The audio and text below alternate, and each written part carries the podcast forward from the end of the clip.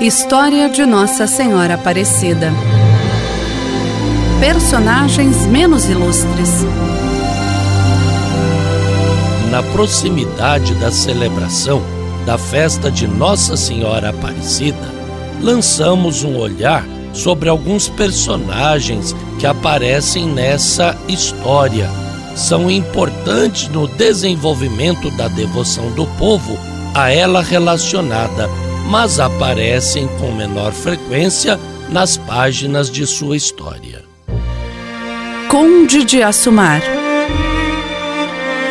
os primeiros personagens diretamente ligados à história do encontro da imagem de Nossa Senhora Aparecida são os três pescadores. Os seus sobrenomes ainda aparecem na ramificação de algumas famílias, mas eles desapareceram nas brumas da história. Mas a eles elevamos a nossa gratidão, pois foram artífices dessa nossa história gloriosa.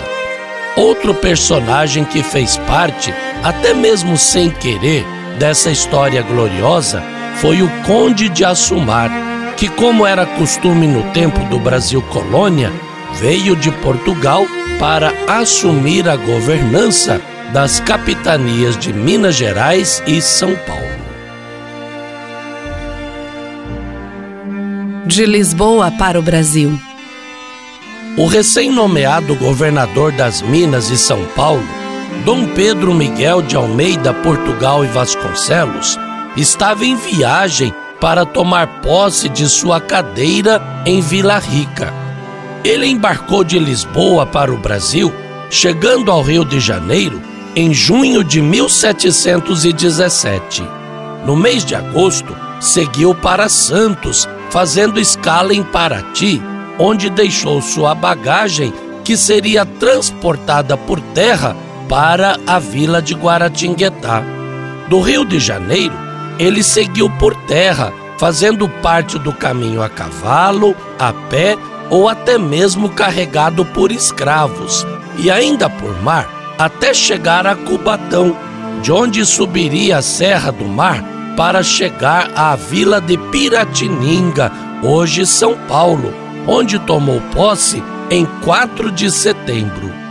Na vila de Piratininga, permaneceria por 26 dias, encaminhando seus comandos de governança. No dia 8 de setembro, dedicado à celebração da Natividade de Nossa Senhora, mandou um emissário levar às Minas a certidão de sua posse.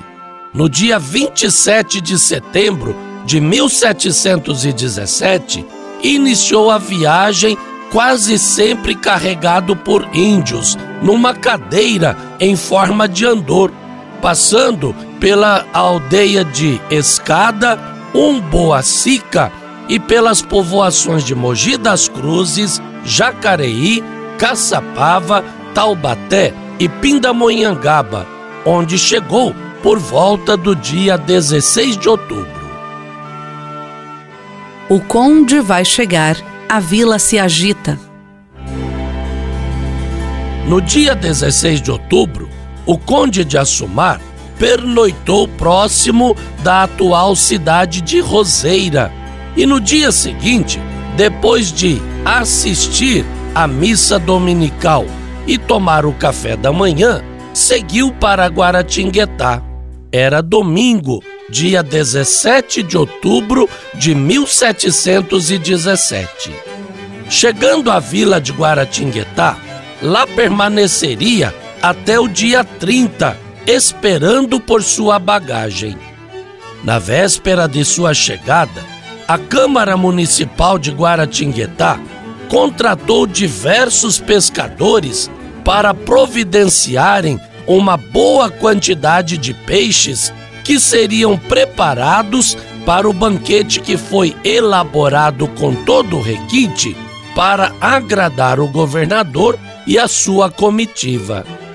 Ao anoitecer do dia 16 de outubro, a temperatura era agradável e uma brisa suave agitava as ramadas das árvores. Os pescadores fizeram seus preparativos. colocaram as canoas no rio Paraíba e remaram em busca dos peixes, fazendo os primeiros lanços da rede no porto de José Correia Leite, hoje Porto Itaguaçu. Com bastante habilidade e perícia, os pescadores, tendo eles Domingos Garcia, Felipe Pedroso e João Alves, lançavam e recolhiam as redes em diversos lugares, mas os peixes não apareciam. As horas corriam ligeiras, o relógio já marcava 23 horas sem que as redes dos barcos espalhados em diferentes áreas conseguissem trazer um peixe sequer. Desiludidos, quase todos os pescadores foram abandonando a pescaria, já próximos da meia-noite, certos de que naquele dia não estava propício para a pescaria. Como eles diziam, os peixes tinham sumido do rio. Só permaneceu um barco, com Domingos Alves Garcia, seu filho João Alves e Felipe Pedroso, cunhado de Domingos e tio de João. Quase ao raiar daquele dia, os pescadores retiraram das águas do rio Paraíba do Sul, em rede de arrastro, a imagenzinha de barro da Imaculada Conceição, quebrada, e logo em seguida, noutro lugar, retiraram a cabeça da mesma imagem. Após este reconhecimento, a imagem de Nossa Senhora foi enrolada decentemente em panos e colocada no fundo da canoa. Depois do encontro da imagem, a pescaria foi grande e todos ficaram admirados com tamanha quantidade de peixes que pescaram. Da sorte ao ostracismo. Viajando de Guaratinguetá, o governador assumiu o comando da capitania de Minas Gerais mas as ações do Conde de Assumar foram muito ruins e precipitaram a revolta de Vila Rica, movimento que deflagrou uma das mais graves crises das primeiras décadas de existência daquela região, cuja repressão violenta culminou na execução de Felipe dos Santos, mas sem julgamento. Por esta e outras ações, o conde foi retirado do Brasil e depois enviado à Índia como vice-rei.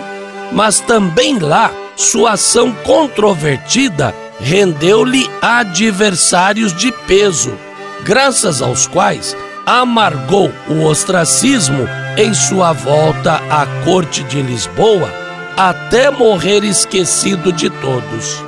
Dom Pedro Miguel de Almeida Portugal nomeado Conde de Assumar, tinha se casado em 1715 com Dona Maria José de Lencastre. Daí a dois anos é que partiria para o Brasil como governador da capitania de São Paulo e Minas Gerais.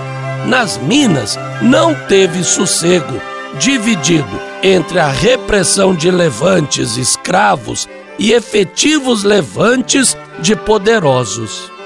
Apesar de ter cruzado o Oceano Atlântico e o Oceano Índico em busca de fama e fortuna, foi um administrador bastante desastrado e acabou por morrer sozinho e pobre nos arredores de Lisboa.